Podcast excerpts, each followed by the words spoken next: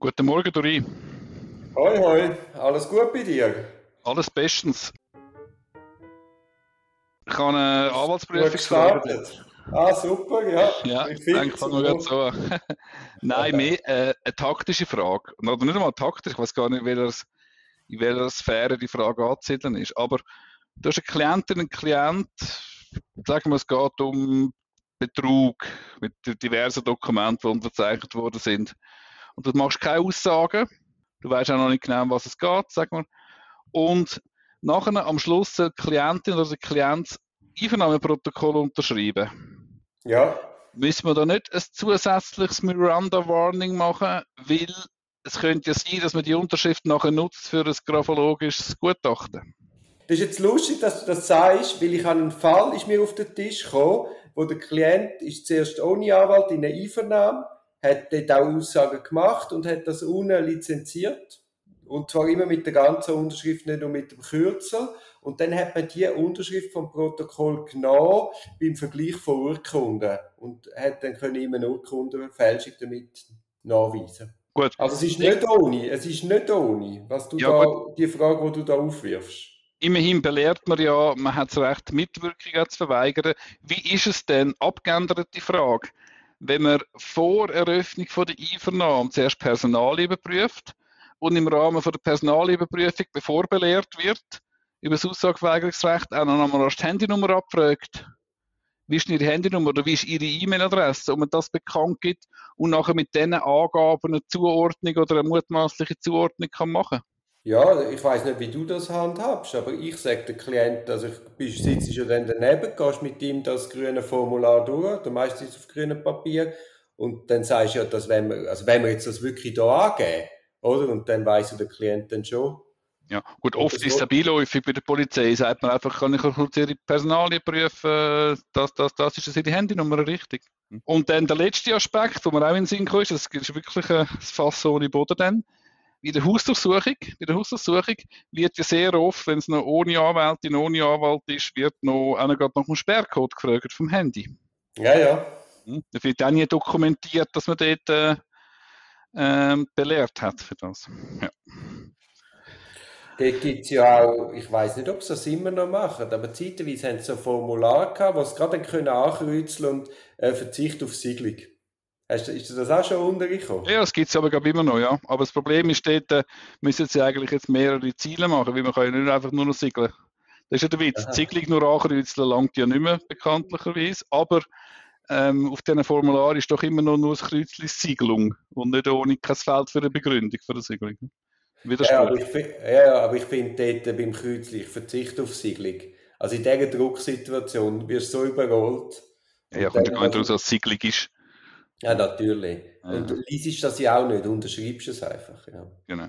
Ja, schon was gibt es Neues aus dem Blätterwald? Wieso umtreibt dich jetzt das gerade mit der Lizenzierung von der Einvernahme? Jetzt gerade letzte wieder bei einem Fall drüber gestolpert und habe mich dann das gefragt. Und dann der Staat mit dem Staatsanwalt das kurz ein bisschen challenged und er meint, ähm, eben, das ist am Anfang ist man belehrt worden, wenn du erst am Schluss unterschreiben, Aussage und Mitwirkung verweigern. Allenfalls ist es dort, äh, hätte man vermutlich im Beschwerdeverfahren die schlechtere Chancen, als wenn man, äh, als wo voran ganz am Anfang vor der Belehrung schon Telefonnummer und E-Mail-Adressen abgefragt werden. Mhm, mhm. Aber eben, das ist etwas, wo man einfach je nach Fall muss sich ein Augenmerk darauf hat, gerade auf so Sachen. Ja, ja, natürlich, wenn irgendwo ein graphologisches Gutachten im Hintergrund äh, mögliche Option ist, ja, dann muss man sich mhm. das gut überlegen, ob man da handschriftlich das signieren will. Sonst kann, ja. Sag, sag. Ja, sonst kann man auch eben eine Protokollnotiz machen. Genau, oder ja, warum? Sie ja, oder sie machen es ja per se, wenn man die Unterschrift verweigert. Machen genau, ja. Also, Protokollnotiz. Nicht begründen, warum man es verweigert. Oder? Ja, ja, ja, nein. Ja.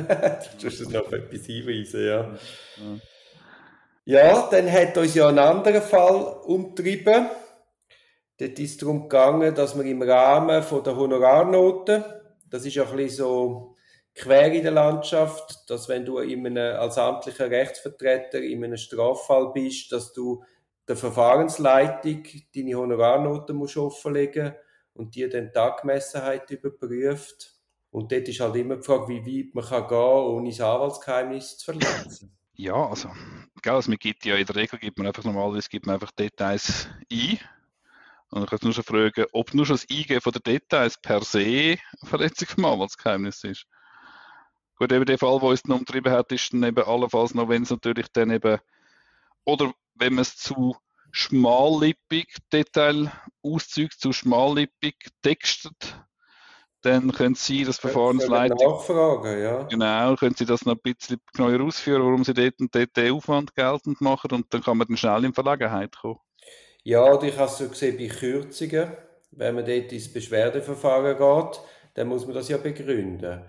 Und ich habe es bis jetzt immer so gehalten, dass ich eine Entbindung vom Klienten eingeholt habe, also dass ich den mit ins Boot genommen habe, ihm auch erklärt, warum ich das möchte machen. Natürlich auf eigenes Kostenrisiko. Und dann habe ich jetzt noch nie gehört, dass ein Klient gesagt hat, ich gebe Ihnen die Entbindung nicht. Und natürlich ja. auch dort bleibt man möglichst im Rahmen. Aber dann hat man ja dann schon Gelegenheit, vielleicht ein bisschen ausführlicher darzulegen, warum der entsprechende Aufwand halt so angefallen ist. Ja, und auf Gefahr hin, dass du jetzt äh, die letzten drei Minuten rausschneidest, tust du im Rahmen dieser Entbindung auch darauf hinweisen, dass das gegen seine Interessen ist, äh, wenn, das, wenn die Honorarnote nicht gekürzt wird, weil sie muss also ja später das nachzahlen. Vorbehalt, ja. Ja. Natürlich spiele ich keine falschen Spiele mit meinen Klienten, aber ja, da eh, sieht man eigentlich, aber da also sieht man eigentlich, wie delikat ist, genau. Wie delikat und wie absurd das System ist. Und der Gesetzgeber hat wirklich nicht nachgedacht, wo er das gemacht hat, wo er es vor allem auch bei der Staatsanwaltschaft überhaupt schon die Ernennung von der verantwortlichen Verteidiger angesiedelt hat. Also dort ist es grosses. Ja, nein, ja gut, aber das, ich, das hat es mit der Entschädigung nur begrenzt. in sehr vielen Fällen ist es nicht mehr die Staatsanwaltschaft, die über die Entschädigung befindet, sondern, äh, sondern ein Gericht. Aber weißt du, die Mischung, sie setzen die und sie sind bei 96% der Fälle auch die, die über deine Honorarnoten schauen. Also das darfst du nicht unterschätzen, der Doppelmekano. Jetzt im Kanton Zürich ist es ja vorbildlich geregelt. Aber das gibt andere Kantone, wo ich überzeugt bin, dass es nicht gut läuft. Aber in der StPO ist Irrtum vorbehalten ja nicht geregelt, dass man muss beim Aufwand Details darlegen. Das ist eine Frage von der Praxis. Das Problem ist, man hat dann einfach immer die, die wie nennt man das, die Drohung oder das Damoklesschwert von, ja gut, dann gehen wir halt auf die Verordnung, was da gibt, mit irgendwelchen Pauschalrechnern in der Vorverfahren. Oder? Wenn man sagt, wenn du und ich jetzt uns weigern, wenn wir uns aber jetzt weigern, wir geben kein Detail mehr ein zu der Leistungsabrechnung, das sagt betrifft das Anwaltsgeheimnis, dann sagen die sich möglicherweise, gut, Herr Bonin, dann können wir jetzt nur noch via die Pauschalen abrechnen. Wir geben ihnen einen Betrag X. Mhm. Ja. Würde natürlich die Verteidigung kaputt machen, ja. Ja, voilà. Ja, gibt es schon noch Neues, damit wir uns möglichst spät um 151 zuwenden? Ja, ich habe noch Rückmeldungen, weitere Rückmeldungen bekommen auf deinen Aufruf hin. Jemand hat geschrieben, dass also mit der Rhetorik in unseren Gerichtsverhandlungen ist, sei es gar nicht weit hergeholt. Er vermisst es überhaupt nicht mehr, dass er nicht mehr am Gericht sei und die langweiligen Parteivorträge zuzulassen. Er zieht den Vergleich zu der Uni und führt da mir ein paar Professoren an, die vorzügliche Redner sollen sein oder sind. Und er, er vergleicht es auch mit Frankreich oder Genf, wo er einfach das Gefühl hat, dort ist äh, die freie Rede und die Rhetorik haben generell einen höheren Stellenwert. Du hast ja Erfahrungen mit welchen Kollegen? Würdest du das unterstreichen? Ja, das ist eine komplett andere Welt. Also ich war am Tamil Tiger Prozess dabei gewesen, und dort hat es ein paar welche Kolleginnen und Kollegen gehabt. Völlig eine andere Welt gewesen. Also das ist wie Tag und Nacht, man kann es nicht anders sagen. Aber du so ein bisschen äh, spezifizieren, also wie hat sich das geäußert? Ja, das ist auch wirklich, man steht auf, mehrheitlich in freier Rede, man gibt schon etwas Schriftliches ab, aber das wird dann wirklich so zusammengefasst oder sinngemäß und wahnsinnig scharf, mit Betonungen, mit Pausen, mit fast schon Schreien, mit leislich werden. Das ist wirklich Rambazamba im Gerichtssaal. Sehr angriffig, sehr direkt, sehr ein Gegeneinander, also wirklich ein, äh, es Kämpfen um das Argument und das war sehr beeindruckend gewesen. Überhaupt nicht messbar. Das haben wir schon ein paar Mal besprochen, dass es nicht messbar ist. Aber also vom Unterhaltungswert ist es natürlich ein grosses Kino. Ja. Wir haben ja, es hat ja so einen, einen, einen, einen Vertrag gegeben, oder wie soll man dem sagen, einen Verhaltenskodex mit der Bundesanwaltschaft, wie man sich muss verhalten Und ich glaube, das geht ja auf unsere Genfer Kollegen zurück. genau, wenn es mir recht ist, ist es genau so. Ja. Ja. Weil die einfach schon unendlich scharf und auf den Mann können spielen Ja. Wie, ja, ist denn, wie ist denn der persönliche Umgang? Weißt du, ich meine, das eine ist ja sich auf dem Gericht, also das ist ja in Zürich sehr angenehm. Man gibt sich auf der, man, man hat seine Meinung, man vertritt klare Standpunkte, aber wenn man draußen ist, geht man dann auch wieder zusammen ein Bier trinken und kann zusammen darüber lachen oder reden oder wie man dem sagen also es ist ein sehr kollegial der Umgang. Also man kann trennen, die meisten können trennen zwischen Job und Position und Rolle und du als Person, abgesehen von den Fällen. Ja, aber also ich will das nicht, also ich weiß es nicht, aber ich weiß, in Frankreich oder in Deutschland kann ich mir vorstellen, ist das genauso. Eben, das frage ich. Auch Rolle sind die, aber sind die, da weiß ich zu wenig, das weiß ich zu wenig, mhm. aber es ist ja nur schon eine andere Haltung, wenn man in die Talarien schlüpft. Ich meine, das ist auch so ein so eine starke Symbolik, ich bin jetzt in einer anderen Rolle. Und wenn ich den wieder abziehe den Talar, dann bin ich wieder ein, ein, Bürger und ein Mensch. Und vorher bin ich einfach ein, ein Anwalt. Und ein Anwalt oder eine Anwältin oder ein Strafverteidiger, ein Strafverteidiger ist halt nicht zwingend ein Mensch in dieser, in dieser Position und in den Positionen vertreten, wo man als Privatperson vielleicht mit, mit ein bisschen weniger Werf ähm, dahinter steht oder argumentiert. Ja, es, ver, es, es veranschaulicht einfach sehr gut, dass man bei der Rolle dort drin steht. Genau. Ich finde es auch gerade den Medien gegenüber, die verstehen ja das einmal auch nicht. Ja, aber ja, da sind wir uns, glaube ich, einig. Das, das ist nicht, das ist eigentlich, ich finde auch, weißt du, die ganze Ausstrahlung von einem Gericht, ich, ich finde schon, da, da muss etwas repräsentiert werden. Mhm. Natürlich muss ja. auch Substanz dahinter stimmen. Aber da, da die neuen, modernen Verwaltungsgebäude, wo man an einem runden Tisch sitzt, finde ich jetzt, also gut, in der Strafjustiz sitzt ist nicht am runden Tisch, aber... Ja, aber nein, ich finde auch, man soll, Rolle soll also wenn, klar verteilt sein. Es ist also nicht, äh, du, ja, also wenn du an der Wengistrasse eine, eine, eine versuchte oder sogar eine vollendete Tötung verhandelst, dann finde ich das für die Angehörigen und das ganze Setting, finde ich zu wenig. Mhm. Findest du nicht? Also ich weiß, ich habe jetzt nicht gerade eine direkte Antwort, aber ich finde grundsätzlich finde ich, es hilft am Verfahren, es hilft schlussendlich auch der, der Funktion vom Rechtsstaat, das Kämpfen um das Argument, das These, Antithese, Synthese, das hilft, wenn man in klaren Positionen ist und man das auch äh, also körperlich oder auch räumlich klar zum Ausdruck kommt, das finde ich richtig. Mhm. Weißt du, wie ich es meine? Ja, ja, da sind wir uns ja einig, ja. Aber hey, ich finde es noch lästig, dass so Feedbacks kommen. Ja, warte, ich habe noch mal eins. Ja. Ah, wirklich? Ja, nein, ja das, äh. Aber das geht jetzt zur äh, Kollegin, Kollege, Staatsanwältin. Ähm, also, wir haben da eben diskutiert, wie man die verschiedenen Schachfiguren im Strafprozess ansprechen. Und die Person, die mir da geschrieben hat, hat mir geschrieben, sie sei momentan Substitutin. Sie haben sich immer wieder amüsiert, weil sie das irgendwie, wenn sie auch so angesprochen worden sagen, weil sie finden das nicht mehr zeitgemäß. Also fast schon lächerlich. Und sie haben dann für sich gesagt, sie würden sich nie, sie würden das nie so verwenden, sehr geehrter Herr, Frau, Kollegin, Kollege. Und sie fänden es auch ein bisschen wichtig, tuerisch. Und von dem Hintergrund fragt sie uns zwei, warum wir das noch so handhaben. Wobei wir es ja jetzt geändert haben, oder ich zumindest, bin deinem Rat gefolgt. Ich weiß nicht, ja. du auch, ob du deinem Rat auch folgst. Doch, also ich, ich versuche mir eigentlich konsequent zu folgen, es klingt aber nicht immer. Klingt nicht immer. Insbesondere wenn natürlich dann das erste, sehr geehrter Herr Kollege, von der Seite der Staatsanwaltschaft ja. kommt. Und mhm. dann ist, äh, da will ich nicht irgendwie will nicht unhöflich sein. Aber es finde ich spannend, das ist jetzt offenbar das Feedback von einer jüngeren Zuhörerin, Zuhörer. Das ist vielleicht wirklich ein, ein alter Zopf.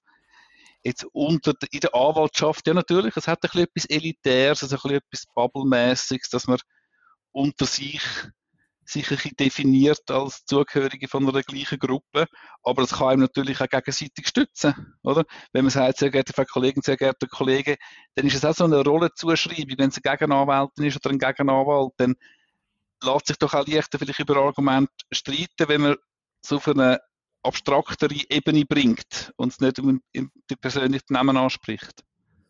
Das ist vielleicht noch ein Gedanke, dass man dort dann auch dann besser kann um das Argument kämpfen oder fälschen. Ja, ein unschätzbarer Vorteil ist, dass wenn du den Namen nicht kennst, du kommst nie in Verlegenheit. Das ist absolut wahr, ja. das ist Aber wahrscheinlich ich, der wahre Grund. Ja, ich finde es lässig, die Feedback. Die ganz grossen Podcasts haben ja am Anfang immer Feedback-Runden. Oder? Echt? Okay. Cool. Ja, das wäre cool, wenn wir das auch könnten machen. Wenn wir also, also Feedbacks sind herzlich willkommen.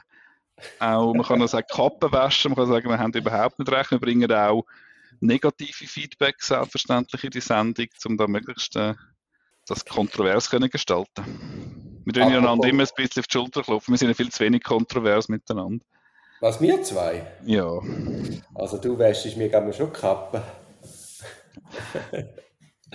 du, äh, hast, ich habe dir einen Podcast geschickt. The Rest is Football. Mit dem Gary Lineker und dem Alan Shearer. Hast du mal reingelassen? Nö. Also sie machen immer, wenn etwas äh, Spannendes passiert, machen sofort einen Podcast. Und dann hat der Alan Shearer das Telefon geholt bei der Frage, wo der Kane zu Bayern München gewechselt hat oder gewechselt. Hat er ihn geholt und hat quasi gesagt, hey du als ehemaliger Spitzenstürmer, was sind die Gründe, warum jetzt der Kane zu Bayern München wechselt? Ich, ich finde es super, muss mal reinhören. Und was sind die Gründe? Was der Alan Shearer sagt, warum der Kane wechselt. Er sagt, er glaube, dass Tottenham ihn nie innerhalb von der englischen Premier League hätte wechseln Und es ist auch eine Altersfrage. Also wenn er den Schritt machen will, muss er einen Zeit machen. Das ist eigentlich ein, ein Urgestein von Tottenham. Und wenn er jetzt wechselt, das Jahr vor, bevor sein Vertrag ausläuft, kommt der Tottenham hat jetzt 100 Millionen bekommen. Und er glaubt auch, dass Kane das bewusst so gemacht hat, also dass er nicht den eigenen Profit maximiert hat, wie es andere Spitzenspieler machen, sondern dass er eigentlich wählen hat, dass sein Verein auch noch recht Geld überkommt für ihn. Aber eben, das sind Mutmaßungen von Kane. Ja, sehr spannend. Ja, ich bin gespannt, es der Kane macht bei Bayern. Der, er hat seine Mutmaßung von Alan Shearer, ja. Der Alan Shearer ist natürlich auch froh, dass der Kane wechselt, weil der Alan Shearer ist der Rekordtorschütze von der Premier League. Mhm. Dem, dass der Kane jetzt wechselt, fehlen ihm noch ein paar Goals, um okay, den Alan Shearer okay. einzuholen. Gut, ich meine, der, der Haaland braucht noch zwei, drei Saisons und dann ist es fertig. Eben, der Haaland ist der Wahnsinn. Ja.